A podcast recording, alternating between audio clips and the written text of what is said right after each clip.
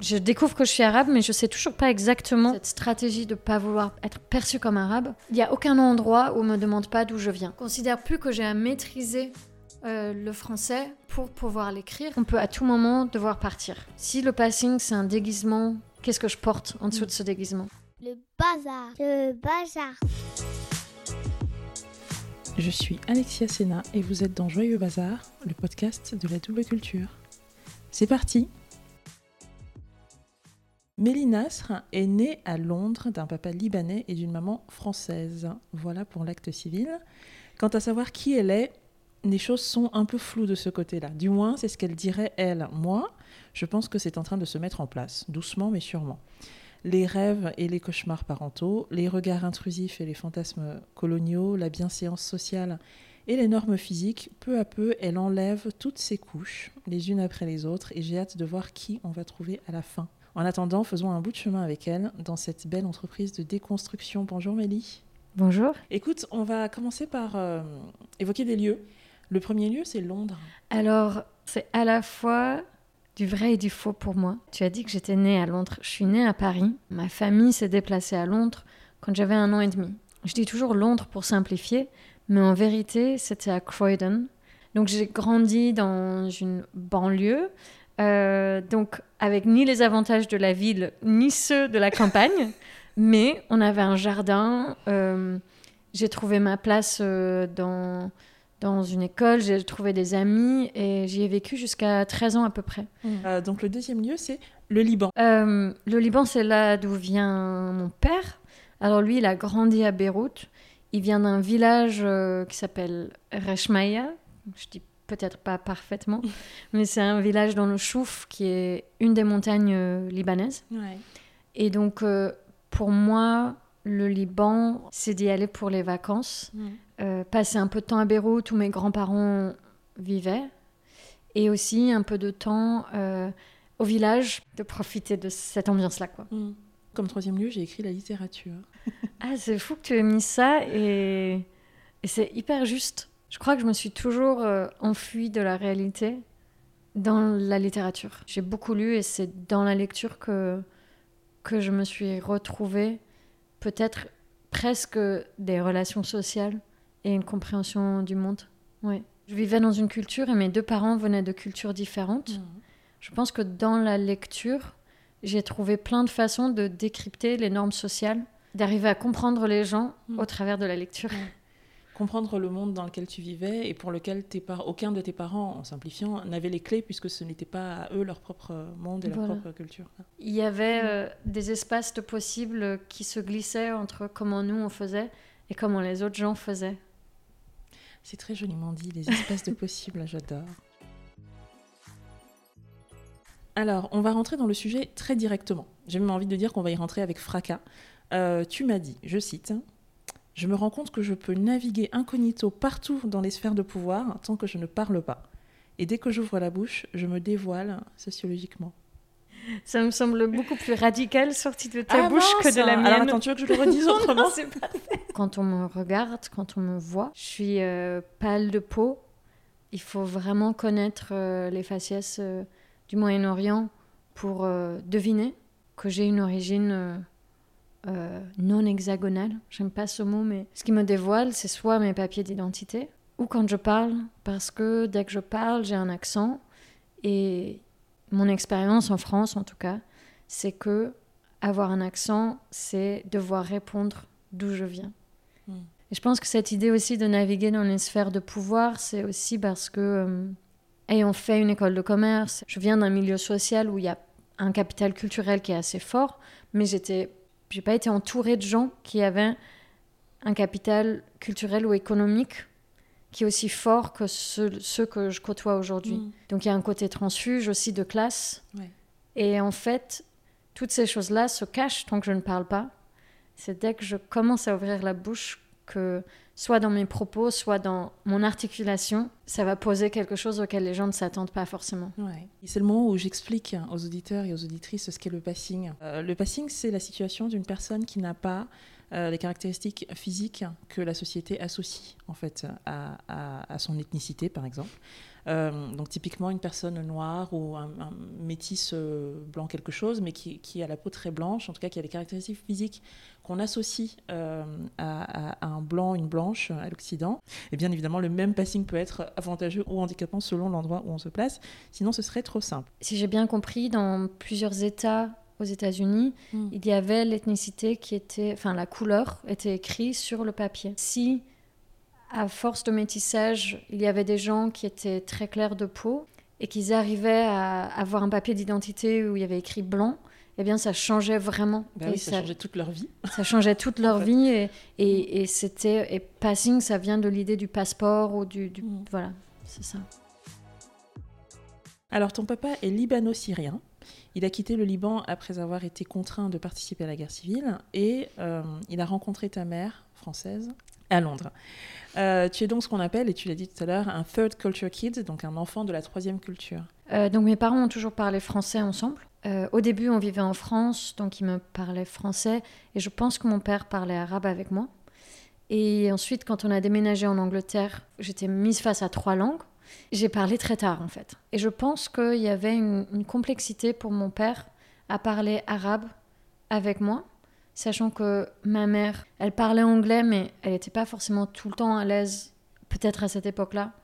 Donc d'avoir à la maison encore une langue étrangère, pour le coup, elle comprenait pas du tout. Je pense que ça s'est joué avec beaucoup de non-dits. Et ça s'est un peu cristallisé autour du fait de dire, bon, bah, notre fille, elle a deux ans et demi, elle parle quasiment pas. On va peut-être lui simplifier la tâche et retirer l'arabe. Et donc, euh, donc à la maison, on parlait français.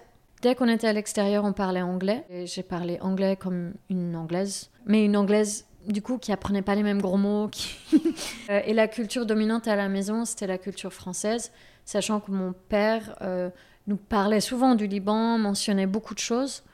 Euh, on avait Fayrouz euh, qui jouait en arrière-plan. Et on avait toujours cette idée que on était libanaise.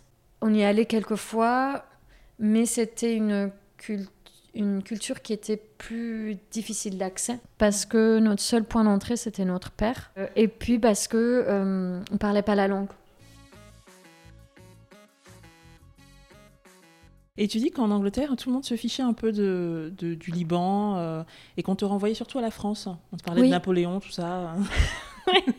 Peut-être aussi parce que mon père est relativement clair de peau, ou peut-être parce que l'immigration qui est présente là-bas, c'est pas forcément une immigration du Moyen-Orient, où à l'époque ça ne l'était pas, donc ils captaient pas trop le truc. Par contre, le fait que je sois française, alors ça, mais en long, en large, en travers, bah aussi ils nous entendaient parler français, Bah. beaucoup de blagues sur Napoléon, beaucoup de blagues sur euh, ce que je mangeais, alors que la moitié de mes sandwichs c'est dans du pain pita. hein.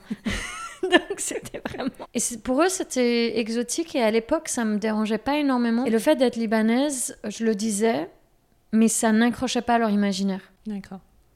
Et donc tu arrives en France, enfin vous arrivez en France quand tu as 13 ans, Mm. et là tu découvres que tu es arabe. Ah oui. Tu le savais pas? Non, pas du tout. et même quand je le découvre, je découvre qu'à moitié en fait. Quand on voit ma pièce d'identité, on m'appelle et que je me lève, on me dit non, c'est pas toi qu'on cherche. Si vous avez dit mon nom de famille. Ah ok, c'est vous. Bah oui. J'arrive, euh, j'ai un accent anglais. euh, oui, à couper au couteau. C'est-à-dire que quand je parle, les gens me disent Ah, t'es anglaise Et là, je me sens toujours obligée de dire Non, pas vraiment. Je suis française libanaise, mais j'ai vécu en Angleterre. Et donc là, ça ouvre. euh, et je découvre que je vais être mise en interdit bancaire pour 3 euros.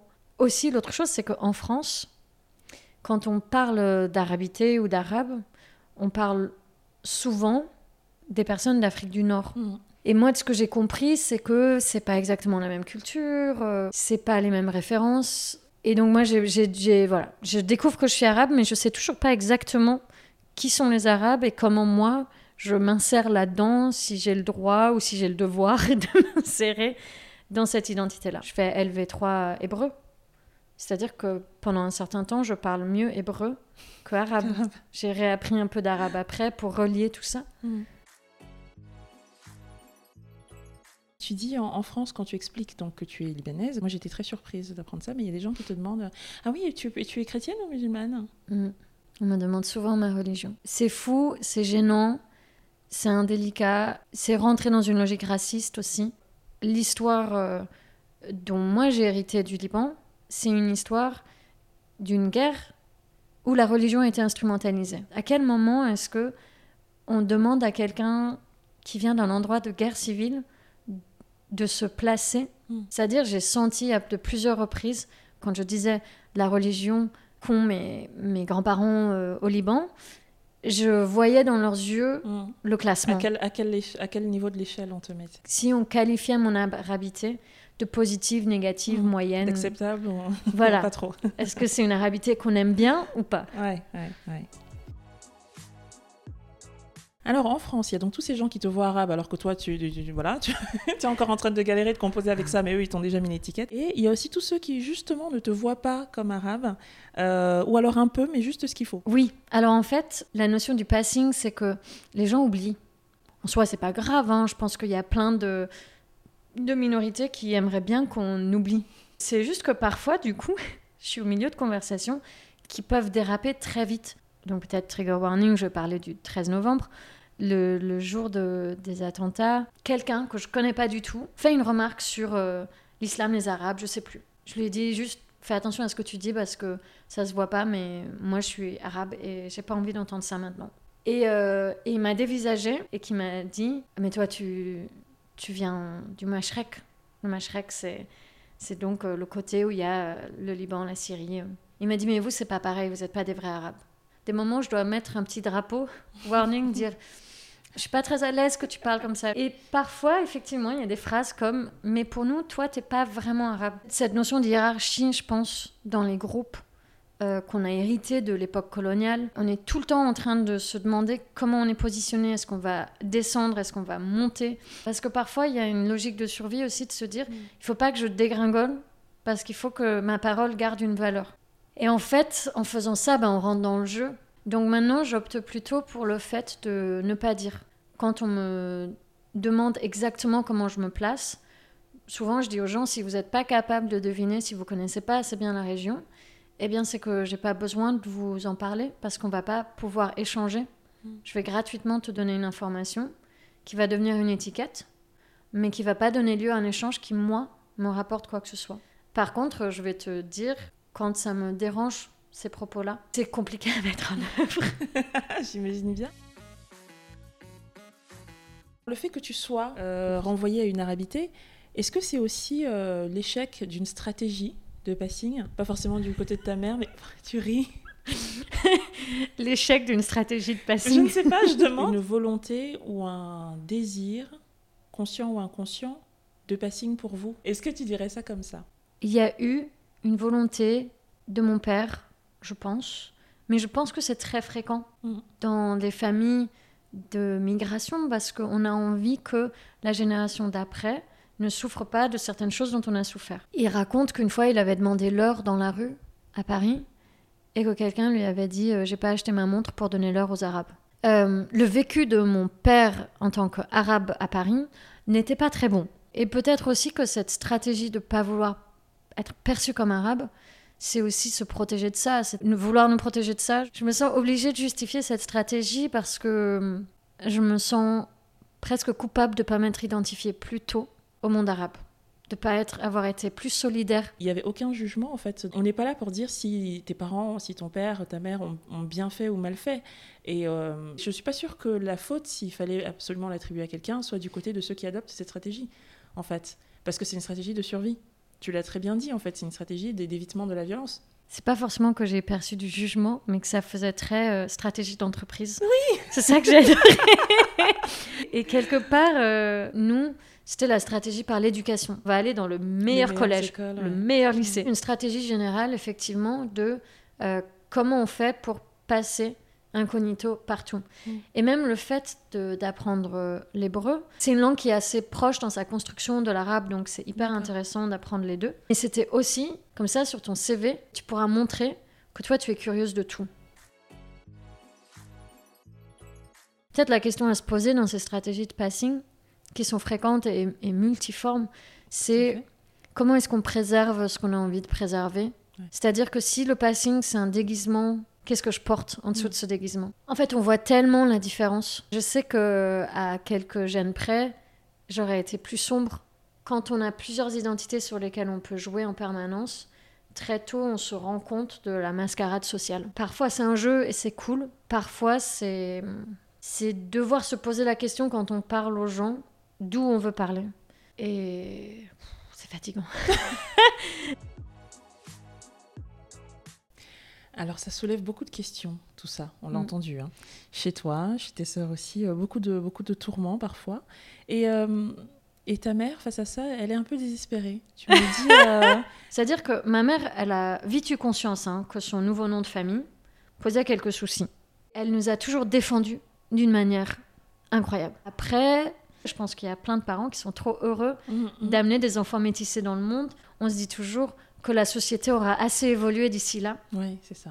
pour que, bah, à 20 ans, nos enfants, ils vont pas être confrontés à euh, un garçon qui va leur dire euh, bah, moi je peux pas te ramener chez moi. Voilà. Et donc je pense que elle elle est confrontée à tout ça. Et ça la rend triste de nous voir comme ça. On parlait de stratégie de passing euh, échouée peut-être. Une stratégie une stratégie marketing qui n'a pas parfaitement fonctionné. Bah quelque part il y a cette idée que euh, nous on a tout fait pour que la stratégie d'intégration fonctionne et de se dire mais en fait si ça bloque pour quelqu'un comme moi qui est censé remplir toutes les cases, bah c'est que c'est pas possible en fait.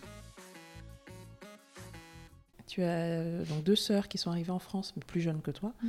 Euh, et je sais que tu ne veux surtout pas parler à leur place. Mm. Euh, mais tu disais, nous avons toutes les trois l'exil en nous. Oui, ça c'est quelque chose d'assez rigolo. Des départs qui ont été mis en avant comme faisant partie de notre histoire familiale. Il y a une partie de la famille qui était alsacienne qui aurait quitté l'Alsace au moment où elle était annexée. Euh, je ne sais pas pourquoi j'ai en tête des gens qui tiennent le buste de Marianne euh, et qui quittent euh, l'Alsace, voilà. Et de l'autre côté, effectivement, quand on remonte les générations, donc il y a mon père qui a quitté le Liban, sa mère qui était syrienne, retourner en Syrie, c'était c'était bah, c'était d'autant plus compliqué une fois que la, la- l'État syrien occupait l'État libanais, forcément. Puis, euh, elle, son père à elle, de ce qu'on a compris, il venait du Turkménistan. Et euh, il, a fui le Turkménistan euh, en 1930, quand les bolcheviks ont pris le pouvoir. Et je ne sais pas comment il est allé du Turkménistan à Alep. Donc en fait, il y a souvent des gens qui quittent des pays de manière un peu précipitée. Ouais.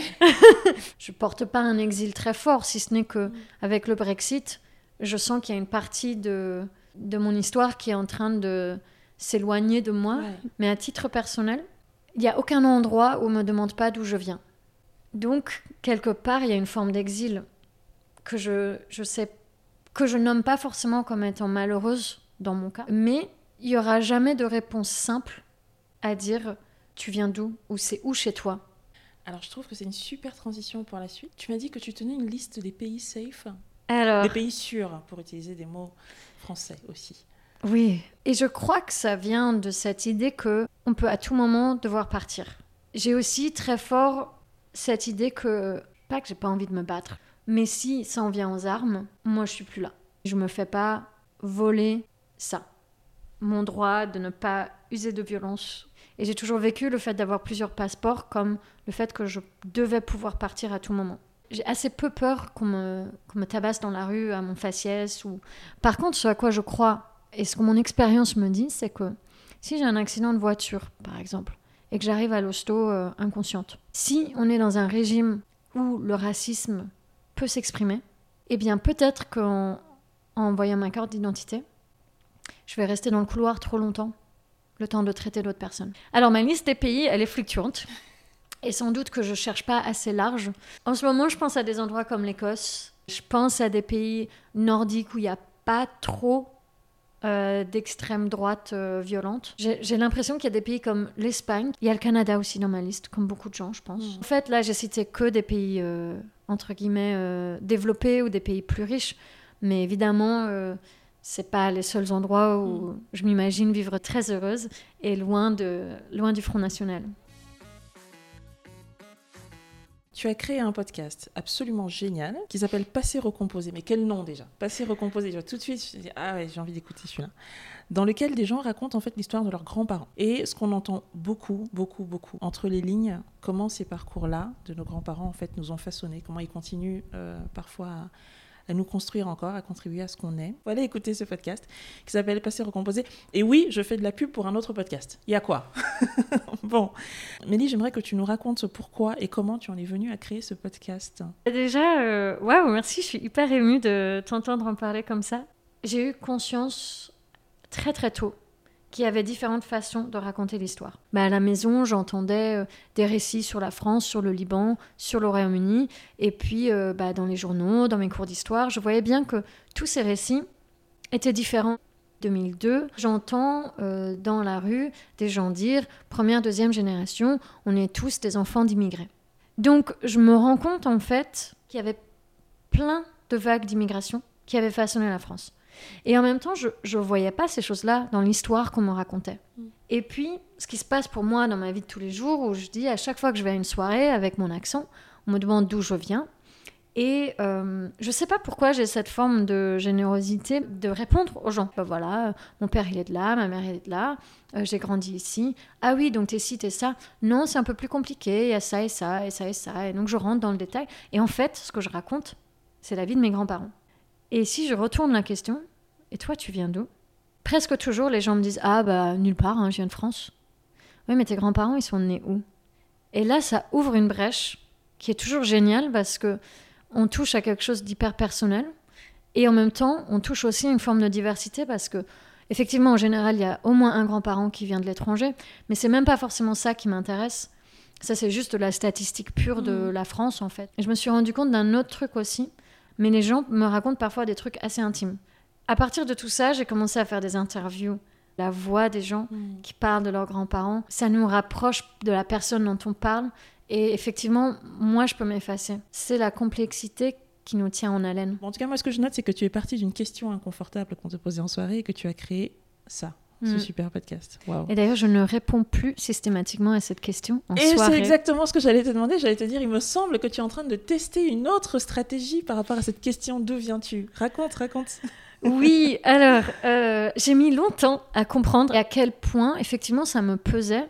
Et même à un moment, je me suis dit, est-ce que, en répondant à cette question, je suis en train d'expliquer aux gens que j'ai le droit d'être là? Je me suis dit, que peut-être je pouvais ne pas répondre à cette question systématiquement. Parce que souvent, on me coupait la parole, en fait. J'étais en train de parler et on me disait Ah, mais t'as un accent charmant, tu viens d'où? Alors, le mot charmant, ça me rend ouf. Euh, j'étais en train de parler. Est-ce que tu m'écoutes ou pas? J'étais à une soirée, je connaissais pas du tout la personne qui me parlait. Et elle me dit Ah, euh, tu as un accent, tu viens d'où? J'étais hyper fatiguée ce jour-là. Il y avait beaucoup de bruit, c'était pas pratique je me sentais pas de déballer tout ça en hurlant dans l'oreille de quelqu'un. Et je lui dis, franchement, là, j'ai pas trop envie d'en parler. Ça te dit, on parle d'autre chose? Il m'a répondu, ouais, mais moi, j'ai envie de savoir. je lui ai dit, si, tu n'arrives pas à reconnaître mon accent, on s'en fiche, non? Enfin, qu'est-ce que ça va t'apporter? On peut parler d'autre chose.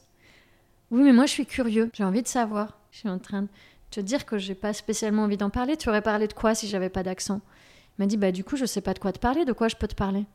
Bah, tu parles de quoi avec les gens qui n'ont pas d'accent C'est dingue. J'ai essayé de lui donner des pistes.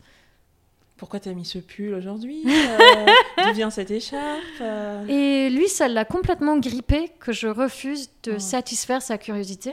Et donc j'ai fini par lui dire, bah écoute, euh, je vais aller là-bas parler avec mes amis. Je vais aller me resservir. C'était pas pour être désagréable, en fait, c'est juste, j'ai pas de devoir de dire qui je suis.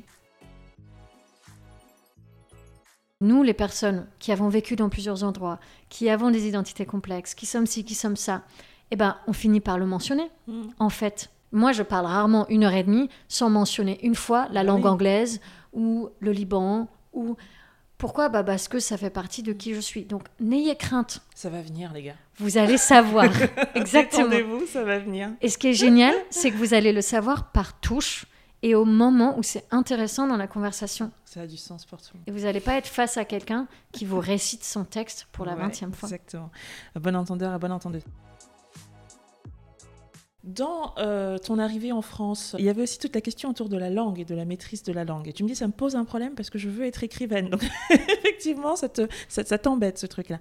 Je me suis projetée dans l'écriture en anglais. Venir en France, ça a été assez compliqué, voire douloureux de ce point de vue-là, parce que, en fait, j'ai dû réapprendre le français, j'ai dû apprendre la grammaire. Je pouvais pas faire les filières euh, littéraires parce que je perdais beaucoup de points, beaucoup de remarques, beaucoup de blagues, beaucoup de mépris pour les gens qui font des fautes d'orthographe ou des fautes de grammaire. Donc ça, c'est le côté relationnel de la langue. Par contre, quand j'écris, je me pose jamais cette question parce que je me dis toujours que quelqu'un d'autre va corriger derrière moi. Euh, quand on regarde l'histoire de la littérature, même de la littérature francophone, on voit qu'il y a plein d'auteurs et d'autrices qui ont écrit en français alors que ce n'était pas leur langue maternelle. Je considère plus que j'ai à maîtriser euh, le français pour pouvoir l'écrire, mais plutôt d'écrire le français tel que la langue me vient et de voir ce que ça crée, ce que ça fait bouger, que ce soit en moi ou pour les autres. Est-ce que tu veux bien nous parler du projet Recompte Recompte, ça s'écrit re deux points, comme quand on répond à un mail, un peu, vous voyez euh, et, en face, compte, comme des contes qu'on raconte à son enfant le soir. Recompte, c'est le recueil de nouvelles que j'ai écrit. Euh, j'ai écrit neuf contes. Prendre un matériau que tout le monde pense connaître et puis en faire quelque chose d'autre. Et je me suis un peu focalisée sur les personnages féminins. Je me suis intéressée à ce que je pensais que ces personnages pouvaient ressentir. Qu'est-ce qu'on ressent si on est réveillé après des centaines d'années? Quand on attend dans une tour, voilà, qu'est-ce que toutes ces femmes pourraient ressentir Et à partir de ça, j'ai essayé d'explorer pour chaque personnage un devenir en fait. Donc Mélie, on arrive à la dernière question. Arrivé ici et maintenant, aujourd'hui, chez moi, je te demande qui es-tu devenue? Je crois que cette réponse, je ne l'ai pas. Moi, je me suis toujours vécue avant tout comme une personne, une personne en mutation, et on m'a toujours demandé de poser tellement d'étiquettes. Je ne sais pas encore qui je suis devenue. J'ai la certitude que l'écriture fait partie de moi. J'ai la certitude que la complexité fait partie de toutes les identités. Et j'ai la certitude que j'ai encore beaucoup à découvrir sur ce que je veux être et ce que je veux renvoyer, ce que je veux faire exister dans le monde. Donc je suis devenue ça. Je ne sais pas si c'est très clair. C'est super. Merci. Merci à toi.